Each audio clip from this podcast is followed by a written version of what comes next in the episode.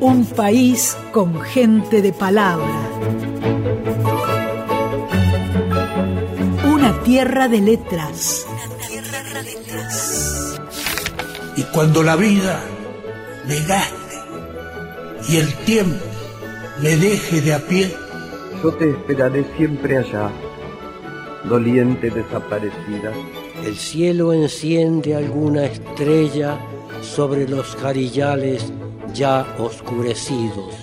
Libros nacionales. La radio pública difunde autores y autoras de toda la Argentina. Hola, mi nombre es Martín Comezaña. Tengo 54 años y nací un primero de enero en Buenos Aires. Desde hace 22 vivo en San Martín de los Andes con mi familia. Soy ingeniero electricista y músico. Tal vez no sea correcto decir que soy escritor, prefiero presentarme como una persona que escribe mucho. Durante años guardé mis trabajos. Tal vez se lo mostraba a mi esposa, pero a nadie más. Hoy me presento con frecuencia en concursos y subo algún material a las redes. Este cuento breve que te voy a leer es inédito y se llama Poca Pilcha.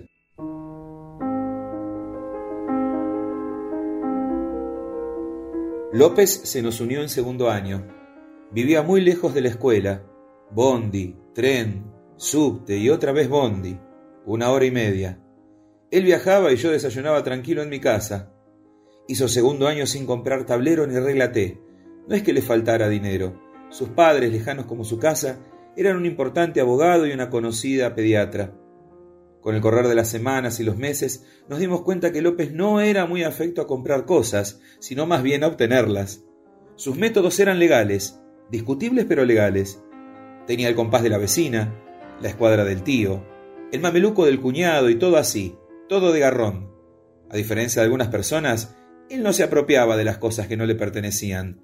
Te invitaba a la casa de sus padres, tocaba la guitarra de su hermano, y estudiaba con los libros de Dios sabe cuántos amigos ya egresados. Una vez vino a la plaza con una pelota casi nueva. Media hora más tarde, un colectivo de la línea 25 la transformó en un despojo de cuero y goma. López la levantó, la volvió a dejar en el empedrado y nos miró satisfecho. Tranquilos, muchachos, no era mía. Cuando empezamos a ir a los boliches, venía cada sábado con la misma ropa. El negro Lencina le puso poca pilcha y de tanto jugar al truco y a la general a la madrugada le quedó Pepe. Se acomodaba en la barra y miraba a las chicas que pedían su trago. De pronto se iba detrás de una y al rato volvía con una cerveza o con un chacho. La verdad es que nunca lo vi pagar ni pagarse nada. Cuando cumplimos 25 años de egresados, la escuela nos reunió en un lindo acto. Viajé a Buenos Aires y acepté la invitación de Pepe para parar una noche en su casa. Me contó 20 años en lo que duró la botella de chivas. Un regalito de mi hermana, aclaró mientras salía al pasillo y golpeaba el cuarto C en busca de hielo. Se casó joven y se divorció antes. El amor, entendí, fue uno de sus garronazos más fallidos, tal vez el único. A las 3 de la mañana, navegando nuestro pedo, le pregunté de qué vivía. El departamento de Almagro era bonito, sencillo, pero nada de lo que había allí estaba en sintonía con el resto. Se paró despacio, prendió un cigarrillo, me miró con la misma semisonrisa que inquietaba a los preceptores de la época del proceso y me dijo, Martincito, yo encontré mi norte. Unos minutos más tarde tenía en mis manos un cuaderno norte de tapas duras. Prolijamente anotados en la mayor parte de las páginas había nombres, cifras y fechas. Cuando Pepe necesitaba dinero, llamaba a alguno de esos números. Eran primos, vecinas, amigos, exnovias y les pedía un préstamo, para zafar. Me pasó algunas reglas, me las contó.